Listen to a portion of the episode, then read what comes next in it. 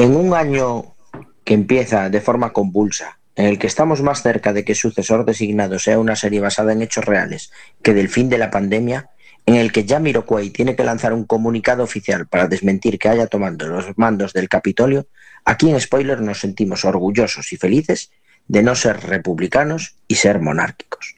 Pero no os confundáis, no somos monárquicos de las cacerías, las tarjetas black o los regalos saudíes. Somos monárquicos de la corona, que no corina, de la corona real británica, la que tiene más encanto y más glamour. Hoy, en Quack FM, The Crown, en una nueva entrega de Spoiler.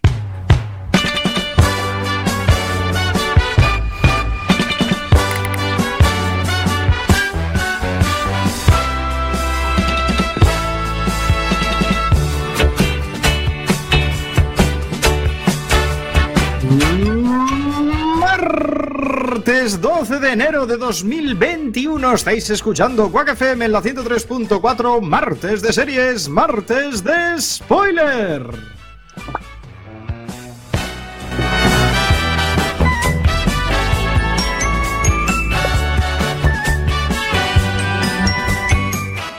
Mi nombre es Diego de la Vega, pero este programa no se hace solo a mi izquierda virtualmente. Si oyen el sonido de spoiler, probablemente sea por su culpa, señor Iverson. Muy buenas noches.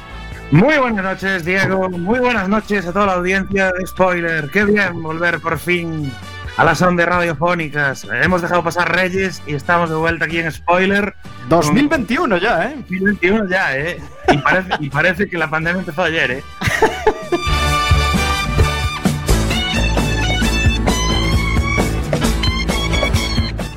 Los comentarios más ácidos de las ondas wifi de mano de Samu Kao. Muy buenas noches. Muy buenas noches, Diego, aquí dándole emoción al 2021, que tenía poca.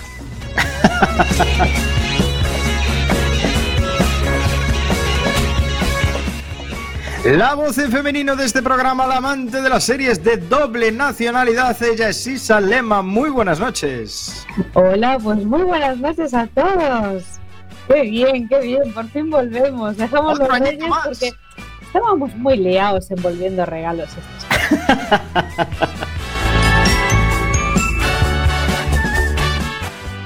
Y manejando el aspecto técnico, nuestro community manager reconvertido al hombre en las máquinas. Crucen los dedos para que todo salga bien. Chema Casanova.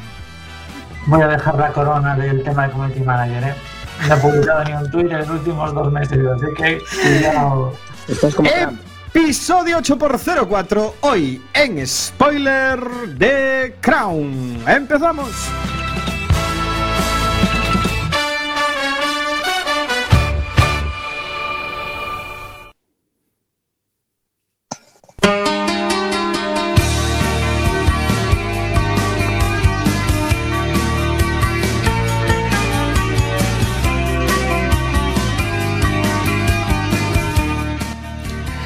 Diez y tres minutos de este martes 12 de enero de 2021 empieza un año nuevo y como no, temporada 8 de spoiler retoma las riendas después de nuestro maravilloso especial de Navidad. Aquí volvemos hoy con un programón muy monárquico, como decía Samu Cao antes. Recordaos que estáis escuchando Radio Comunitaria de A Coruña, Cuac FM a través de la 103.4 de www.cuacfm.org y estáis en vuestro programa referente de series Spoiler, donde podéis consultar en nuestro blog actualizado al milímetro todos nuestros programas spoiler.cuacfm.org.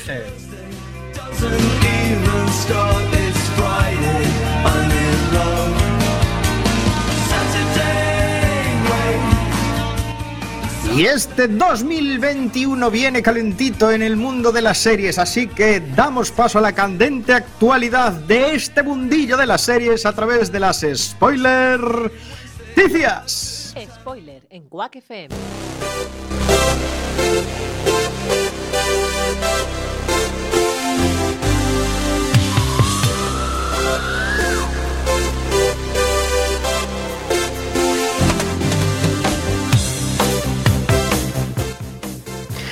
Primer Ready Player One del año, Samu Kao, ¿qué nos traes de noticia esta primera de 2021? Pues mira, te traigo una noticia y te voy a hacer una sugerencia, porque me doy cuenta de que hemos cambiado de año y sigues presentándonos como Radio Comunitaria de Coruña, yo creo que ya la falsa modestia ya va siendo momento de dejarla de lado. Podemos decir la mejor radio comunitaria de Coruña. Eh, tomo nota, tomo nota. To- eh, para toma el nota próximo programa. de la sugerencia para la, la próxima. Bueno, ahora ya centrándonos en la spoiler, en la spoilerticia, deciros que una serie que nos encanta a todos y de la que todos hemos sido muy fans, que es Dexter, cambia de escenario en su regreso y deja Miami para irse a Nueva York. Pues sí, amigos, el revival de la mítica serie se traslada a una pequeña localidad para retomar la vida del protagonista años después de los acontecimientos de la serie original.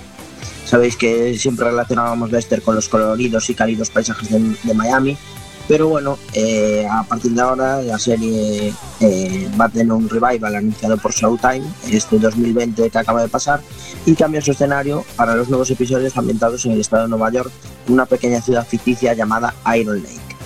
El rodaje, de todas formas, se llevará a cabo en Massachusetts, pero bueno, sabéis que los que somos de fuera de Estados Unidos eso no lo distinguimos. Y está previsto para, eso se anunció el año pasado y se empieza a rodar ahora en febrero. Entonces, eh, bueno, un poco para los que estén un poco desconectados de la serie, porque ya tiene sus años, si echamos la vista atrás, en el desenlace de la serie original, recordamos, vamos a hacer aquí un pequeño spoiler, eh, que Dexter Morgan había abandonado Miami para comenzar una nueva vida escondido en un frondoso bosque de Oregón tras haber sido dado por muerto. Y esa escena precisamente en la que se veía al protagonista con vida no fue recibida bien por parte de los fans de la serie. Aunque bueno, gracias a eso, por otra parte, podemos tener este, este revival en el que bueno, eh, nos contarán en, a lo largo de 10 episodios las nuevas andanzas de Dexter, empezando esta nueva ciudad, empezando pues eso, desde cero.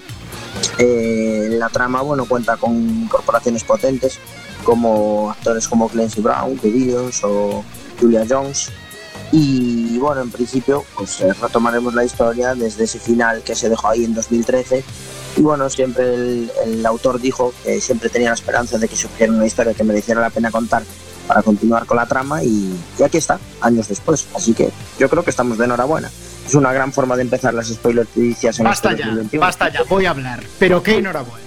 Pero qué broma es esta, por favor.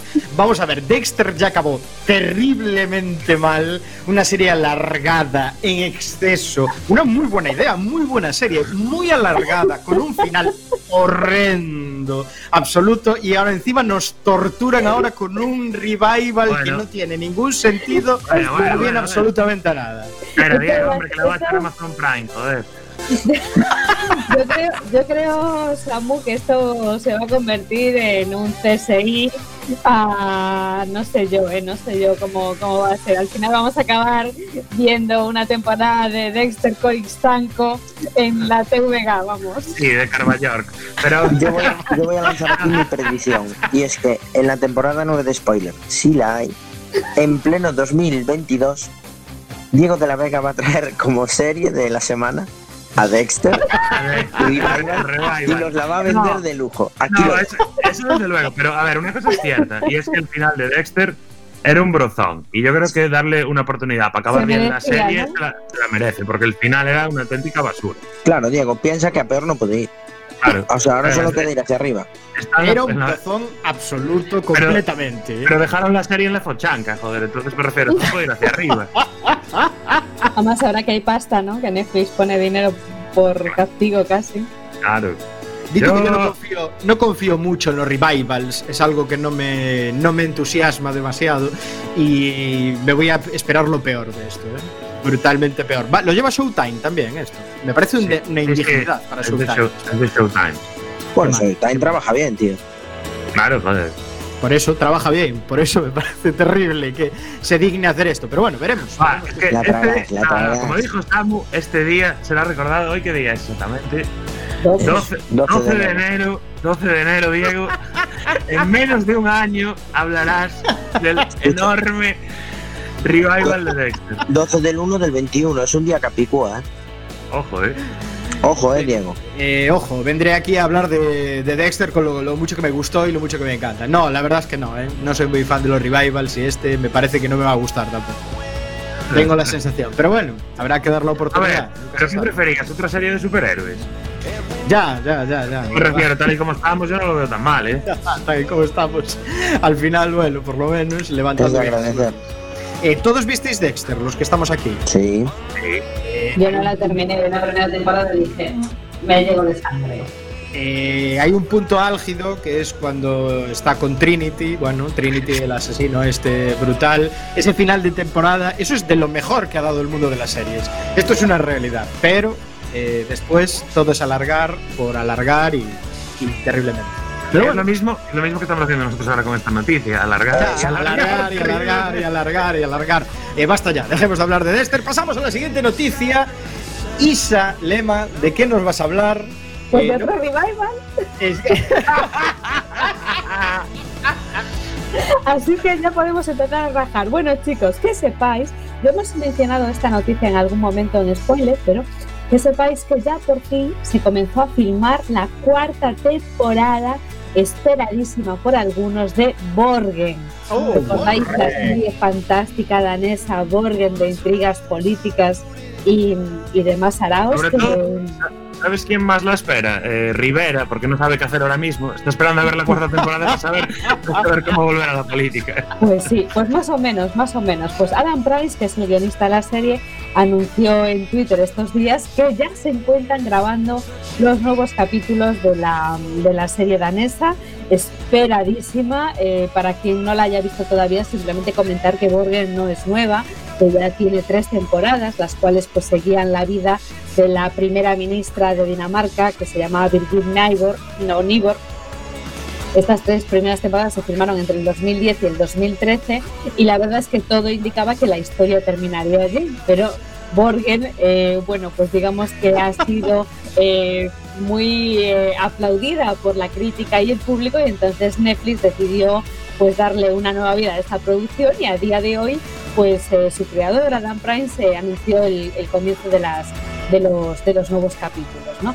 Eh, hay que decir que, mm, que según los planes de, de Netflix pues se van a producir se van a grabar a lo largo del 2021 y que a comienzos del 2022 pues estará disponible en la plataforma o sea que solo tenemos que esperar un año nada más después de todo lo que hemos visto pero bueno, Bueno, que Borgen, ¿un año? ser una serie danesa, pues es una de las series más exitosas de Netflix, más vista de Netflix, y la compañía adquirió los derechos para incluirla en su catálogo. Eh, con las tres temporadas originales y demás.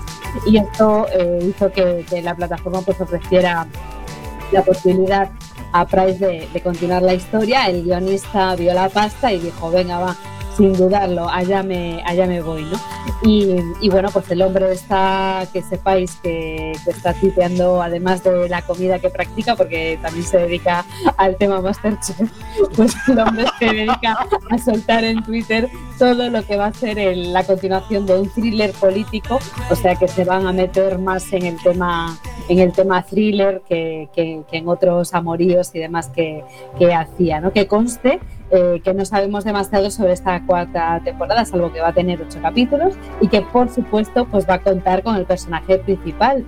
Pero en este caso Birgit Nybor eh, ya no va a ser la primera ministra de Dinamarca, aunque sí que, sí que será la ministra de Relaciones es- Exteriores. Así que, eh, bueno, también se han publicado quién va a ser el elenco y demás, pero bueno, son la mayoría de las caras son poco conocidas para el público español. Si alguno está interesado, pues que hay muchísima información distribuida eh, por ahora eh, por la plataforma Netflix en, a través de, de su página web y a través de internet. ¿no? Así, sí que hay caras conocidas como Michael Forsgang y Lucan- Lucas Lingard, eh, a los que vimos en The Rain, de la que también hemos hablado en, en esta, correcto. en este programa y que por cierto es una de las series que más éxitos les ha traído les ha traído a Netflix también el año pasado o hace dos, ya no me acuerdo, hace dos creo. Hace dos, creo, de Rain, sí. Pues hasta aquí la noticia de hoy. Bueno, veremos Diego. qué pasa con ¿Le este Borgen. visto bueno a Borgen o no? Sí, yo creo que a Borgen sí, ¿no? Sí. Eh, es, no es un revival, no es, una, no es un resurgir después de 100.000 años. es- Bueno, bueno, a Bueno. ver, Bueno, a ver, a ver, a ver, después de porque siete años. Claro, también te digo, House of Cards. Es verdad, son siete años. Sí, sí, Claro, sí. y House of Cards también empezó muy bien y cuando lo empezaron a estirar, el chicle rompió. O sea que veremos con Borgen a ver cómo acaba el tema. ¿eh? A ver, a ver, a ver cómo está, a ver cómo está. Yo de todos modos tengo, tengo mucha eh, esperanza en, en los daneses, porque hasta ahora todo lo que hemos visto de ellos, eh, pues lo han hecho bien y no han estirado las cosas eh, porque sí, la verdad, lo hemos visto en, en The Boy, lo hemos visto también en Forbidden Cell, que las cosas están, o sea, las hacen bien. Yo cuento con que Morgan pues pueda ser por lo menos, por lo menos interesante. Correcto, aquí es donde mi criterio cae, aquí es donde mi criterio cae absolutamente por los suelos, porque rajo de la vuelta de Dexter, pero no de Borgen. Bueno, la vida es así. series que odio, series que me gustan. Estos son Es mis principios, si no le gustan tengo otros. Tengo otros. Si el fundido a negro de los soprano te dejó blanco, Si el final de Perdidos te dejó patidifuso, Si eres de los que cree que Jack Bauer debería presentarse a presidente de los Estados Unidos, este es tu programa. spoiler en Quack FM. hablamos de series en serie.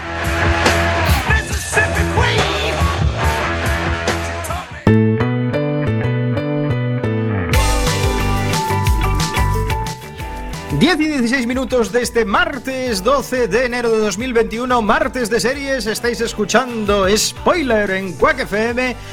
A candenta- la candente actualidad del mundo de las series a través de las spoiler noticias, cerramos bloque con el señor Iverson y una noticia muy esperada, ¿no es así, Iver? Hombre, por supuesto, como bien sabéis, eh, en diciembre vuelve la Navidad con el turrón, pero en enero lo que vuelve es Cuéntame cómo pasó. ¡Vamos! Porque estrena, atención, su vigésimo primera temporada en el año 21. ¡Vamos! Cuéntame cómo pasó. El jueves 14 de enero vuelve en prime time a la 1 de televisión española. Y además este año va a ser un año muy especial porque eh, será el primer año en el que los Alcántara eh, mezclarán vida en el año en el invierno de 1992, justo antes de las Olimpiadas y de la Expo y de todo aquello que pasó en España, pero a la vez también vamos a ver una línea temporal del año 2020, de la vida de los Alcántara en el año 2020. Es una, una innovación en Cuéntame cómo pasó, que se sabe reinventar e introduce nuevas líneas temporales. Lo bueno lo- que, volviera, es que hicieran un revival sin haber terminado la serie primero. Y entonces, bucle. lo que va a ocurrir es que veremos, por ejemplo, a Antonio y Merchi eh, muy mayores, pero va a ocurrir algo histórico, y es que Carlos Hipólito interpretará a Carlitos por primera vez, después de durante 20 años que estuvo poniendo voz en esta, la voz en off que era de Carlitos, por primera vez lo vamos a poder ver en, en la pantalla porque interpretará a, a Carlos Mayor. A Don Carlos. Ostras, A ¡Qué don fuerte! Carlos en este momento, efectivamente. Y Carlitos había dejado la serie, además, ¿no? Sí, Carlitos se fue en el año 90, 89, y... pero ahora Don Carlos vuelve para, para 2020. ¿Qué más va a pasar en esta línea temporal? Hay una mala noticia, chicos, que sepáis que entre el año 92 y el 2020 muere Herminia, porque Herminia no estará Oh. en la línea del 2020. Pero Hombre, era Sí, de pero Es lo que esperar. tiene, no aguantar eh, con vida hasta los 117 años. Claro, pero sí, sí podremos disfrutar de María Galeana en la línea temporal del año 1992, que por supuesto continúa en la serie porque es el pilar fundamental sobre el que se construye toda la serie. ¿Cuántos la- años tiene esta señora? Muchos.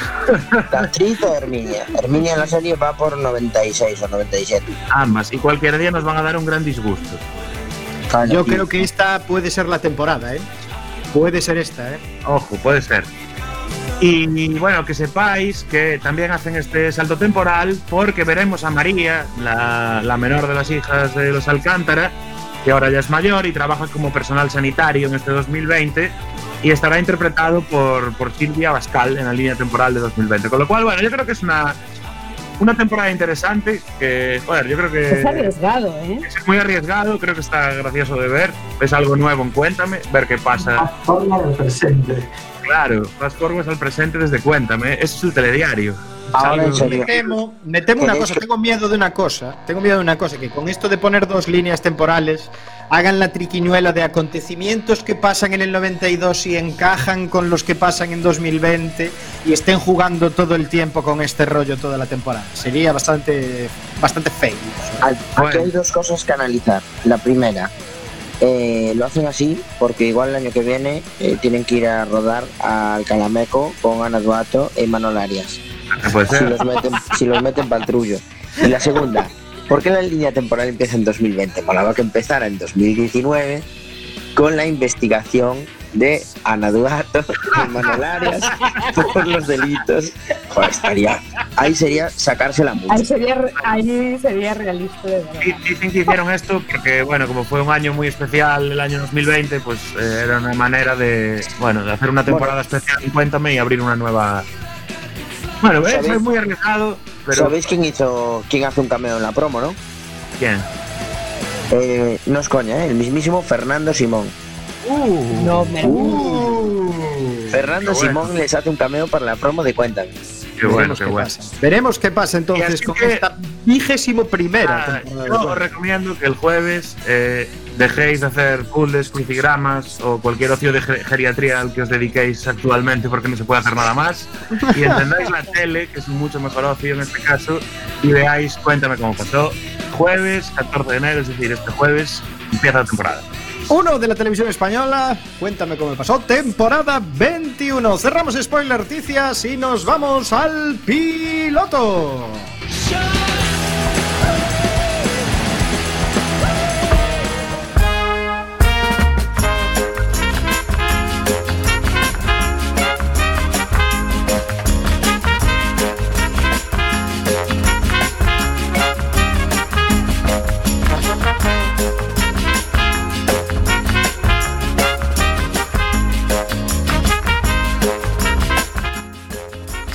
El piloto, la sección con recorrido que nos trae Samucau cada dos semanas aquí a Spoiler a Quack FM. ¿Qué tenemos en la semana de hoy del piloto, Samucau? Estás, muteados. estás muteado, Samucao. Ahora no, ¿verdad? Ahora no, ahora estás Me, fenomenal. me dio un estornudo y tuve que mutearme para no asustar a la audiencia. No, y Eh, porque no eh. de COVID a los demás. También. Te decía Diego que lo de hoy no es un piloto, es el piloto. O sea, esto es un piloto y no el de German Wings. En concreto, os traigo el nuevo estreno de el chiste de German Wings, ojo. eh. que viejo no soy. Si estamos con Dexter 2013 y tal, y al final se me va la cabeza al pasado. Eh, el piloto que os traigo es el último estreno estrella eh, de nuestra plataforma más querida en este programa, que por todos menos por Diego, que es Netflix. Diego sabéis que es de Amazon Prime, y es Lupin. muerte. Lupin, que para los españoles es Lupin de toda la vida. Claro. Eh, es una serie Todos basada. vimos esa serie de dibujos animados. Claro, Sí, pero, señor. pero era. Est- Está Pues- basada en la serie de dibujos. Claro, en Arsenio Lupin, tío. ¡Buah! En la novela de Arsenio Lupin. ¿Eso dónde está? En Netflix. Eso está en Netflix, es una serie francesa. viernes. ¿Y cómo lo empecé a verla? Porque Eh, estás pensando en Cuéntame. Exacto. El jueves te ves Cuéntame y el viernes te ves eh, Lupin. Pues como os decía, es una serie francesa de, de- En principio han estrenado la primera parte, que son cinco episodios de 45-50 minutos. Supongo que acabarán estrenando una segunda parte. Eh, y bueno, en esta primera parte, en estos cinco episodios, se ve al protagonista, que es Omar Sy, que los que hayáis visto Indomable los recordaréis, porque era la película aquella del minusválido que iba acompañado por un cuidador de raza negra eh, de los Indomable- franceses que vienen de, Indomable de no es, Senegal. ¿eh? Indomable, ¿no? Mm, nah, lo voy a buscar, sigue hablando. Bueno, lo buscaremos. Bueno, la serie del minusválido y el, y el chico negro que La paseaba. peli, sí. La peli, que todos la conocen. A ver, sin es, es un actorazo, es Invencible es, hombre. invencible. Bueno, pues invencible. Es el, para mí es el Idris Elba francés este tío. Y bueno, interpreta un... Bueno, en la- el piloto se ven dos historias paralelas. Una en la actualidad, en la que el protagonista, Perdón, pues bueno, La peli es intocable. intocable, que dije indomable. Bueno, si no Indomable, no tomar. invencible y más palabras empezadas por in. Y eso que la vimos todos. Uy, a mí me encantó esa peli, pero bueno, yo soy más de series. Sí, sí, bueno, como decía, En este piloto, bueno, el prota empieza, es un chico que está separado de su mujer, tiene un hijo y se dedica a, a intentar por ahí sesión. Eh, eh, eso se dedica a intentar pasarle dinero a su mujer, pero bueno, trabaja como limpiador en el Louvre y bueno, digamos que decide pegar un cambio a su vida y Nadie tiene tanta clase como ahí está, señor Luke. Ahora ya me está entrando bien. Es que no sabía que hacía Chema. Yo le veía la cara de pillo, pero no sabía qué estaba haciendo. Eh, Chema con una cara de felicidad increíble. Esto es espectáculo. Bueno, como os decía, eso, trabaja de cuidador en el Louvre y decide pegar un cambio a su vida y perpetra un gran robo. Al mismo tiempo que vemos esa historia en la actualidad, vemos un flashback del pasado en el que se le ve a él de adolescente con 13-14 años y su padre que trabaja de chofer para unos, eh, una familia caudalada. Y bueno, eh, deciden robar un, decide eh, organizar el robo de un collar en el Louvre que se va a subastar y todo este primer episodio va so- precisamente sobre ese robo y la historia paralela pues va sobre lo mismo porque casualmente ese collar que se subasta era propiedad de la familia para la que trabajaba su padre. Entonces en el piloto se ve que años atrás a la familia le desaparece el collar, denuncian un robo y eh, claro, hacen lo más fácil, acusar al chofer negro de que lo ha robado. Entonces eh, al final lo acaban metiendo en la cárcel, que es el padre de nuestro prota, y se acaba suicidando en la cárcel. Entonces de ahí viene la sed de venganza, no simplemente porque él quiera robar el collar y ganar dinero, sino porque eh, quiere justicia para el, recuerdo de su padre. Entonces, bueno, digamos que eso está, el nombre de la serie viene porque su padre, eh, como regalo póstumo, le deja un libro sobre las aventuras de Arsène Lupin, que era el ladrón caballero. Entonces, bueno, a partir de ahí, digamos que él es lo que marca su adolescencia y su vida futura y decide, pues, emprender ese camino. Entonces, bueno, termina el episodio con un policía bastante vivaracho que se da cuenta un poquito de que el robo fue perpetrado un poco con esa y idea que se con esas ideas que se sugerían en las novelas de Arsène Lupin. Entonces, a partir de ahí supongo que empezará la investigación. Y bueno, hasta aquí el piloto, ya os digo, mm, de lo mejor que he visto este último año y he visto muchas cosas por el confinamiento, así que totalmente recomendado. Una pregunta, ¿cuántos capítulos tiene la primera temporada? La primera parte, 5. Entiendo que la segunda parte tendrá otros 5. ¿Cuánto, Pero dura de cada, momento solo estrenaron la primera parte. ¿Cuánto dura cada capítulo, más o menos? Como Pues amigo. unos 50 minutos. Sí, son de 50 minutos. A mí me, 40, me ha 50 parecido eh, buenísima la serie. O sea, que el actor ¿no, me- que yo la vi. No, vi tres capítulos de momento, aún no la he visto Mm. entera. Pero aparte de que el actor me encanta, porque me parece sensacional, un actorazo espectacular. Ya estaba, ya estaba genial en la peli en Intocable y salió en alguna peli más también. Y, y le viene al dedo y la historia es súper. te atrapa desde el principio, una serie pausada. Sin demasiada acción, contando bien los hechos. Nada, sensacional, ¿eh? Buen entretenimiento para ver. Genial piloto, yo creo que tiene muchísimo recorrido, ¿eh? Samucaba. Acierto absoluto. Sí, sí, yo creo que sí. ¿eh? Acabará como de la semana. Acabará, acabará como de la semana.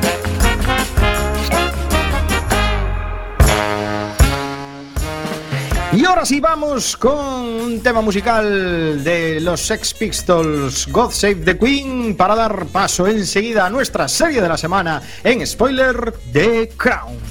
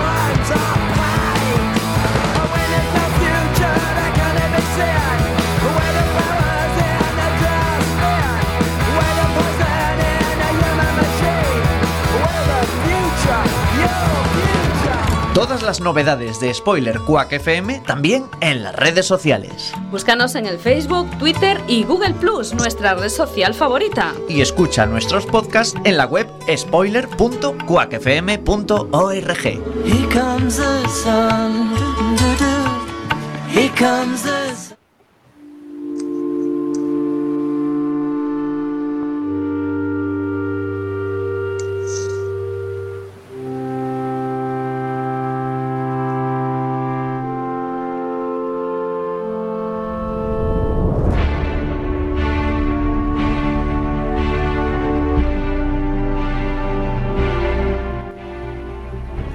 Crown es un drama histórico que abarca el reinado de la reina Isabel II de Inglaterra, creado y escrito principalmente por Peter Morgan, quien desarrolló la serie a partir de la película de Queen y la obra de teatro de Audience, ambas obras suyas.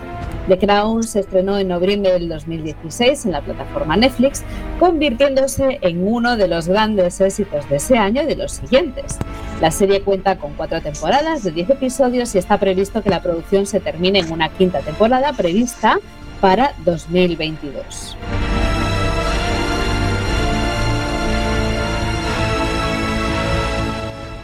La primera temporada comienza con los esponsales de la princesa Isabel con Felipe, duque de Edimburgo, en 1947. Isabel, interpretada en su juventud por Claire Foy, es una joven bastante anodina en apariencia, pero que ha logrado contraer matrimonio con el príncipe Felipe de Grecia, a pesar de la renuencia de la propia corona y de los políticos conservadores que gobiernan el país. A pesar de ser la heredera del rey Jorge VI, a que conocemos por el discurso del rey, se supone que el monarca reinará largo tiempo y que el joven matrimonio disfrutará de un tiempo alejado de Buckingham Palace. Sin embargo, todos los planes de la pareja se truncan cuando el rey Jorge es diagnosticado de un tumor en el pulmón, lo que obligará a Isabel a fam- familiarizarse y atender las responsabilidades de la corona. El señor Churchill, Majestad. Majestad, el pueblo ha hablado. Su partido ha ganado las elecciones y como como su soberano le invito a formar un gobierno en mi nombre. Un honor que acepto con gratitud. Mi querido Winston, enhorabuena. Ahora puede darme la enhorabuena usted a mí. Eh, ¿Por qué razón? ¿Por mi recuperación? Parece que he vuelto mucho más rápido de lo que la gente se esperaba. No me había imaginado cómo sería respirar por un solo pulmón. Resulta que apenas hay diferencia. Bien, bien. Aunque probablemente sería mejor dejar que la princesa Isabel realice la gira por la Commonwealth. ¿Mm? ¿Qué opina usted? ¿Estaría dispuesta? Sí, yo diría que sí. Además, tenemos que empezar a prepararla poco a poco. ¿Por qué? Hay que mirar al futuro. Un lejano futuro.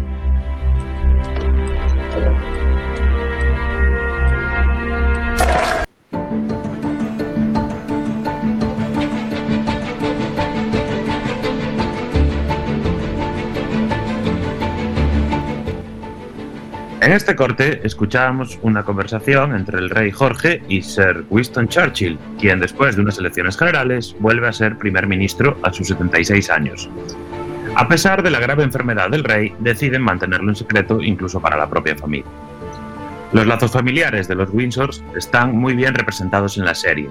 Si bien no deja de ser una ficción, el extenso trabajo de documentación que precede a la serie y la buena interpretación de los actores principales convierten a The Crown en casi un documental, que refleja las complicadas personalidades de la reina madre o la princesa Margarita, la hermana de Isabel, una joven un poco alocada que comete el error de enamorarse de Peter Townsend, un condecorado militar que, aun siendo uno de los hombres de confianza del rey, no dista de ser un simple plebeyo.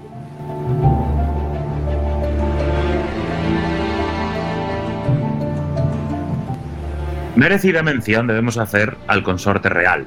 La serie presenta al príncipe de Edimburgo como un varón ambicioso pero enormemente frustrado por el segundo plano que ha escogido vivir, puesto que será prácticamente un mero acompañante de la reina que debe permanecer impertérrito ante el devenir de los acontecimientos. Esta frustración no le traerá pocas complicaciones al matrimonio. Y ello a pesar de que el rey Jorge ya le había dejado muy clarito cuáles son las responsabilidades del consorte. ¿Entiendes que los títulos, el ducado, no son tu trabajo? Señor. Es tu trabajo. Ella es la esencia de tu deber. Amarla. Protegerla. Echarás de menos tu carrera, pero hacer esto por ella, hacerlo por mí, es el mayor acto de patriotismo o amor.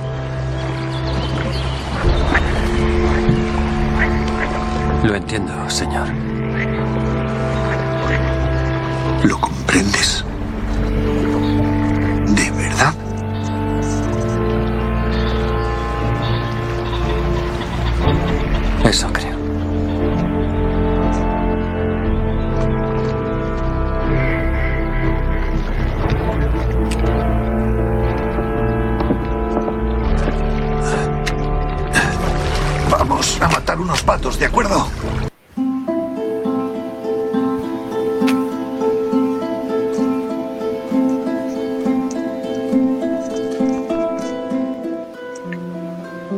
La trama gana en interés con el fallecimiento del rey Jorge y la toma de posesión de Isabel como reina de Inglaterra.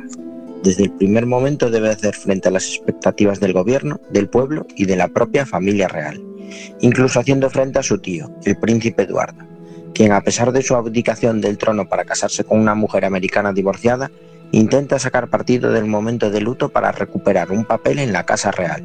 No obstante, Isabel saldrá bastante bien parada en sus primeros pasos como reina, a pesar de su falta de experiencia y conocimiento.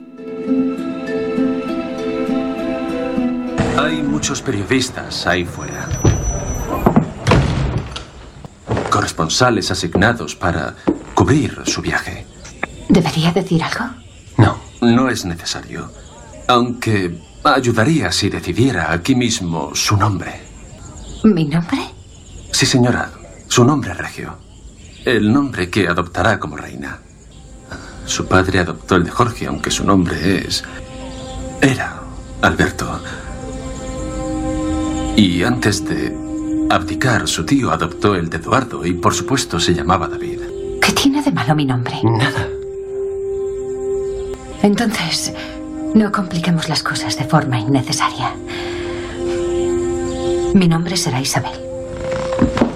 Entonces, larga vida a la reina Isabel.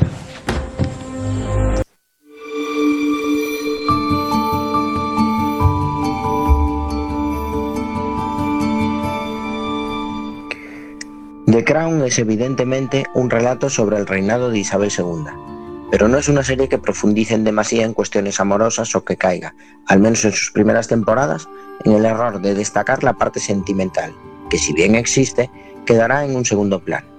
Más interesante es el repaso histórico que se realiza a la segunda mitad del siglo XX. Se abordan conflictos políticos bien conocidos como la crisis del Canal de Suez, se recibe la visita de políticos de renombre eh, como John Kennedy y su esposa Jackie, o incluso se afrontan problemas ambientales como el smog que causó miles de muertes en Londres en 1952 a causa del humo de las chimeneas de las centrales eléctricas construidas por el gobierno conservador.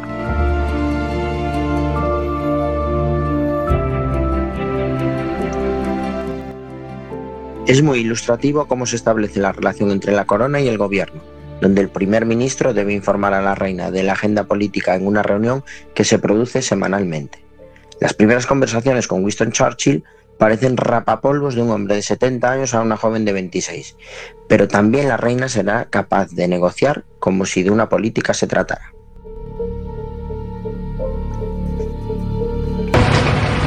Señora, se me ha hecho saber que es su deseo que usted y sus hijos conserven el apellido de su esposo, Mountbatten. Así es. Señora, no debe hacerlo. Sería un grave error. Mountbatten fue el apellido que tomó su esposo al convertirse en ciudadano británico.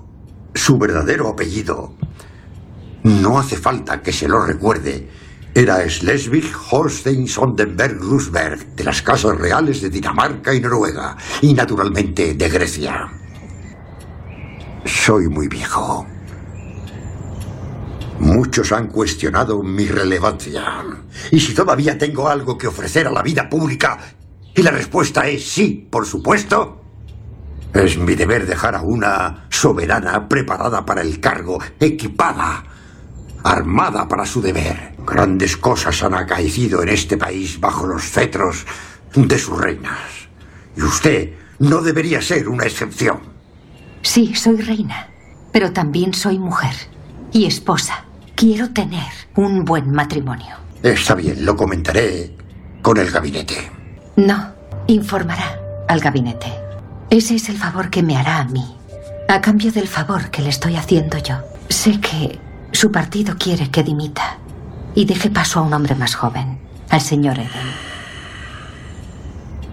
Sé también que nadie propondrá su dimisión mientras participe en planificar la coronación.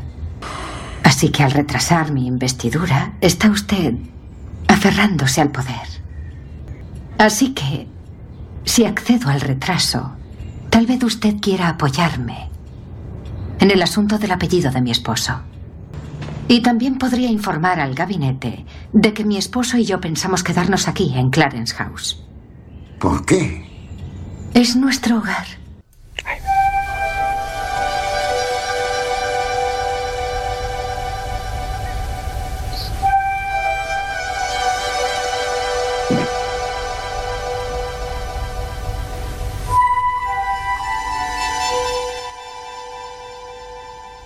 Por supuesto, nada es sencillo en el Palacio de Buckingham. Las luchas de poder no son solo cosa de políticos. Dentro de la propia familia real habrá quienes apoyen a la reina Isabel y quienes busquen sacar partido de sus debilidades. La serie muestra a lo largo de sus temporadas cómo la reina se va distanciando de su familia, de su hermana e incluso de sus propios hijos, a los que trata con frialdad y distancia, y en ocasiones con dureza, como el capítulo que aborda la terrible educación que sufrió el príncipe Carlos en el internado escocés Gordonstone, que parecía más un campamento militar que un colegio para la nobleza.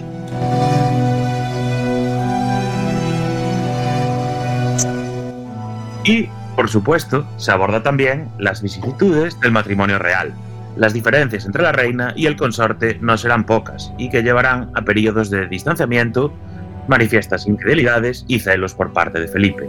Y es que este será el único matrimonio de Inglaterra donde esposa e hijos no llevarán el apellido del varón, sino el de la reina. Isabel y sus descendientes conservarán el linaje de los Windsor.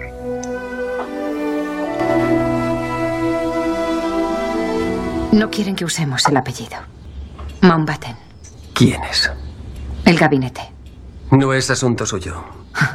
Me temo que les concierne y mucho. Eres mi esposa. Llevar mi apellido es la ley. Es la costumbre, no la ley. Una costumbre tan universal que bien podría ser ley. No puedes hacerme esto. ¿Voy a ser el único ciudadano cuya esposa e hijos no llevan su apellido? El apellido debe ser Windsor, para dar estabilidad. Y hay más. Clarence House. Nuestro hogar. ¿Qué le pasa? No podemos vivir aquí. El hogar del soberano del Reino Unido es el Palacio de Buckingham. ¿Quién lo dice? Yo. Creía que odiabas ese palacio. Y lo odio. ¿Y por qué lo aceptas? Porque eso es lo que todos me aconsejan. Esa es la clave, Isabel. Solo son consejos, no tienes por qué seguirlos. Cuando vienen del gobierno, sí. ¿Qué clase de matrimonio es este?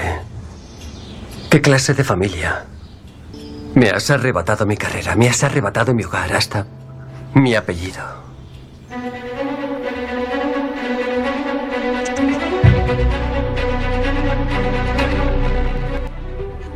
The Crown ha sido elogiada por su actuación, dirección, escritura, cinematografía, calidad de producción y un relato histórico relativamente exacto al reinado de la reina Isabel.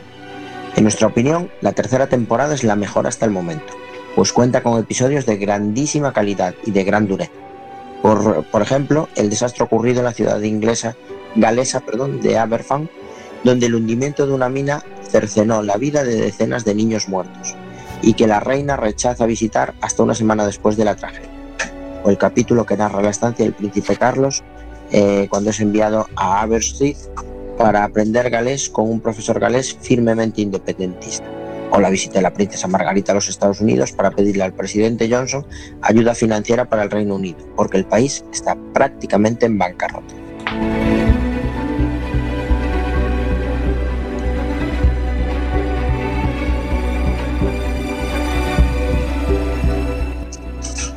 Sí me parece lógico recordar que The Crown es simplemente una serie, no un documental ni un relato histórico. Es tan buena, está tan bien hecha.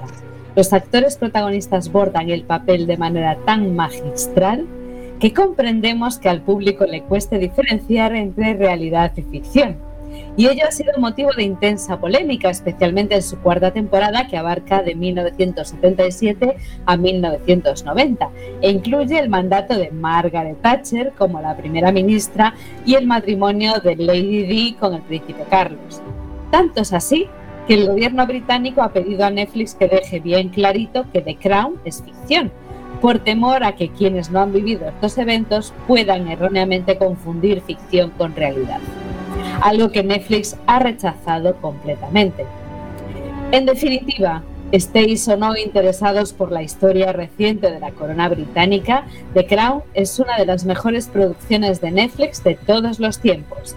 Recuerdan su buen hacer a dramas como Los Tudor, que ya hemos analizado en spoiler.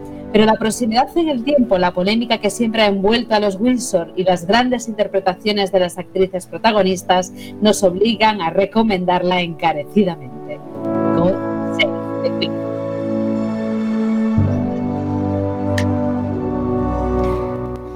Y hasta aquí el análisis de The Crown, serión absoluto, magistral de Netflix. Eh, ¿Alguna curiosidad rápidamente, Isalema, que nos quieras comentar? Pues eh, una de las peculiaridades de The Crown es que cada dos temporadas cambian a los actores y actrices principales. Por ejemplo, Claire Foy interpreta a la reina en las dos primeras temporadas, junto a Matt Smith como el príncipe Felipe y a Vanessa Kirby como la princesa Margarita. Y en la tercera y cuarta temporada será la fantástica Olivia Ah, Colman. Olivia Colman, te queremos. Exactamente, quien asumirá el papel de la reina. Tobias Menzies eh, será el príncipe Felipe y Elena Bohan Carter pues hace una princesa Margarita bastante interesante también. Bueno, ahora, ahora que mencionas a Tobias Menzies, eh, que sepáis que es un declarado republicano y que va a interpretar al príncipe de, Edimburgo. Y reconocía en una entrevista en Radio Times que estaban muy sorprendidos del éxito que tiene la serie y el- todo el cotilleo que se genera no solo entre los británicos, sino también en el extranjero. Y dijo en la entrevista que su madre se avergonzaría de él si supiera lo que está haciendo, porque ella, ella de convicción antimonárquica. Bueno, vamos rápidamente con nota de spoiler, que nos quedamos sin tiempo. Empezamos por Samu Kao. Yo le pongo un 8, me parece muy buena serie a nivel histórico, de lo mejor que he visto. Y no soy muy fan de ese tipo de series, para mí un 8. Señor Iverson. Yo le pongo un 8 y medio. A mí me gusta mu- muchísimo la, la serie de The Crown. 8,5. Yo le voy a poner un 9. A mí me parece un serión de arriba abajo, espectacular. Además, engancha y absorbe. Y te absorbe con confinamiento muy bien. Muy bien, muy buena, muy buena. Eh, Chema, nota, spoiler. Para mí es un 9, claramente. 9 claramente. ¿E Isalema? Pues para mí es un 9,5 de lo mejorcito que podemos ver desde luego en la televisión, en Netflix, en la última década, podemos decir. Nota spoiler 8.8, que si miramos la nota de IMDB, pues está bastante cerca, 8,7 sobre 140.000 votos. Serión de Crown hoy. Olivia Colman, te queremos. Fans número uno de Olivia Colman. Vamos ahora sí con la reválida.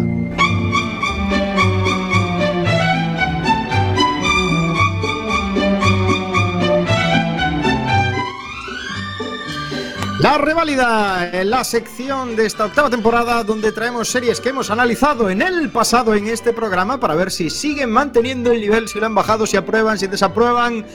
¿Qué tenemos esta semana, Isalema, en la reválida? Pues en la reválida he traído otro, otro remake de una serie británica que ha adaptado Netflix. Se llama, se trata House of Cards, que Oh. hemos hablado en este programa en la primera temporada, es decir, allá por, eh, por junio del 2014.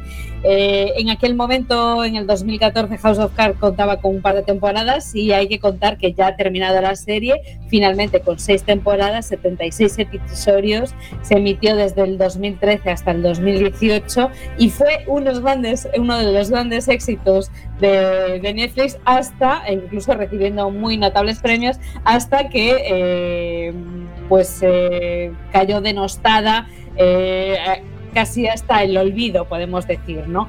Eh, recordemos que, la serie está basada en una novela homónima de, Michael Dobbs y se, se inspira principalmente en la versión que hizo la BBC de, de este libro, ¿no? Y que, que reflejaba la lucha encarnizada de un político por convertirse en el líder en el líder eh, del Partido Conservador en, en- en la serie británica y en el líder del Partido Demócrata y aspirante a finalmente a presidente del gobierno de los Estados Unidos en la versión de Netflix. Los protagonistas eran Robin Wright y Kevin Spacey, cuya carrera cinematográfica pues terminó bastante mal eh, por los escándalos de abuso sexual que ya conocéis y de hecho la serie acabó despidiendo a Kevin Spacey y terminando simplemente con, con, con Robin Wright como protagonista principal. ¿no? Yo solo Eh, decir una cosa, que es que eh, cuando la serie estaba bien, eh, Net- Netflix no tenía los derechos en España para emitirla. Eh, y justo cuando se empezó a torcer, porque los derechos se los había vendido a Movistar, entonces los Sí. que teníamos Netflix no podíamos ver en Netflix House of Cards, que era probablemente de las mejores series que tenía la plataforma en aquel momento. Y en el momento que recuperó los derechos para España, eh, empezó a hacer eh, auténticas basuras de temporada. Entonces, pues, ocurrió con House of Cards. Bueno, debo decir, debo que decir que, la House of nota, Cards. sí, sí, en aquel momento cuando lo analizamos seguramente tendría una notaza espectacular. Pero Pues digo, os digo- no os nos digo esperábamos que en que aquella llegase a donde primera- llegó. Os digo que en aquella primera temporada, en spoiler, no puntuábamos las series, pero aún Ah. así, eh, si escuchamos el programa, lo hablamos maravillas y recomendamos encarecidamente esta serie. Ahora, después de seis temporadas y tal y como ha terminado, vosotros la seguiríais recomendando. No, No, en absoluto, no, en por favor. absoluto. No perdáis vuestro tiempo en ver House of Cards. Bueno, en A ver, ¿por qué? Porque No, yo tengo dos, yo tengo dos, eh, dos puntos fáciles. La primera temporada me parece una genialidad, incluso la segunda me parece muy buena. Después ya es un estiramiento, me parece demasiado enrevesada, muy mezquina, incluso, ¿no? No, Quiero pensar que no, el mundo de la política no es tan cruel y retorcido en el fondo, ¿no? Sino bueno, que es más. intento de golpe de Estado en Eh, el Capitolio, pero ah, bueno. Bueno, No, sí, no, bueno. lo, lo que pasa que, por ejemplo, con House of Cards, una de sus grandes cosas era cuando Frank Underwood se giraba y hablaba al espectador, y a partir de la tercera temporada eso para de ocurrir. O sea, Sí, también. ocurre, pero mucho menos. Pero era una de las cosas más guays, cuando él Sí. eh, hacía algo chungo y estaba jodiendo Sí, a alguien, le estaba pero- jodiendo la vida, se daba la vuelta y te hablaba y te ¿veis lo que Pero de ojo, hacer? porque luego, bueno, se fulminan a Kevin eh, Spacey por los, por los por los escándalos que tuvo, pero ya la serie ya era mala antes de eso. No, ¿eh? me era malísima porque además ya la trama está totalmente. Claro, la trama, ya la mujer era candidata a vicepresidenta. eh, Sí, era una exageración. Era, una locura. era todo- era- era una pasó, a ser, pasó a ser un sucesor designado intentando ser seria. Entonces. Os voy a decir lo que está pasando, porque la gente no nos está viendo, pero yo os estoy viendo. Isalema decidió eh, traer a la reválida series solo que triunfasen con el tiempo para que la gente dijese, joder, qué buenos son estos de spoiler que solo hablan de series buenas. No, y no vosotros es ya estáis, a la tercera reválida ya le estáis fundiendo la sección. ¿eh? No, pero es que esta, esta no, No, pasa no la. De hecho, queremos, eh, somos, eh, tenemos que ser fieles con nuestra audiencia y aunque hubiésemos recomendado esta serie al principio, pues eh, yo creo que merece también la gente eh, una advertencia. Y luego, el por ejemplo, el personaje, el personaje- quiera verla. el personaje de Claire, que era brillante, trabajando en la Sí. sombra, porque realmente era Sí, ella quien maquinaba sí. con Frank en, en- en su casa y tal. Eh, cuando pasó al primer plano, eh, perdió todo eso que tenía el personaje, porque lo guay de Claire era que trabajaba en la sombra. Es que, o sea, estropearon la serie totalmente, porque era el matrimonio perfecto, moviendo todos los hilos. Sí, a ver, la serie decayó mucho. eso es Dos temporadas. Yo le doy las dos primeras temporadas. Dos, máximo, Brillantes. máximo tres. Diego creo que tiene ganas de que hagas una reválida de Santa Clarita de ahí. Seguro que gana con el tiempo esa. No, pero sobre House of Cards, dos temporadas Pues- le daría. Dos temporadas buenas en las que realmente merece la pena verla, te va a atrapar, te va a encantar la, primera, trama es, la primera es impresionante. La y primera es hasta luego. Y después es hasta luego. Hasta luego. La verdad, hemos pecado. Esto pasa por analizar series en su primera temporada y que luego toman alas. Les damos fama desde spoiler a las series, claro. Esto es Claro, luego se vienen arriba los luego se viene arriba. La semana que viene en spoiler, cuéntame. Hombre, siempre intentamos esperar un poquito para que la gente pueda eh, tener tiempo a verlas antes de que nosotros la destripemos en, este programa. Bueno, no hay tiempo más, tenemos que despedirnos. Aquí dejamos esta reválida que, como veis, tiene discrepancias. Algunos la pasan, otros no, pero bueno, está ahí. Dejemos a la audiencia que lo juzgue. No hay tiempo más, nos vemos dentro de dos semanas. Y Salema. Pues un placer, como siempre. Besitos a todos, abrigaos y no vayáis a los bares.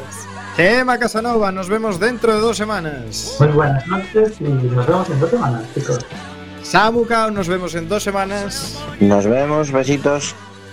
Señor Iverson, antes de despedirnos, ¿qué tenemos Exacto. dentro de dos semanas? Exacto, para quitar el mal sabor de House of Cards y aprovechando las nuevas medidas anti-COVID que van a obligar a que estemos con nuestros queridos convivientes en casa, coged una mantita, ponerla en forma de sarcófago y así evitamos fríos madrileños, despejad vuestros tableros de tareas y poned Years and Years porque será la siguiente serie de la semana que estás de super actualidad después de lo que pasa en el Capitolio.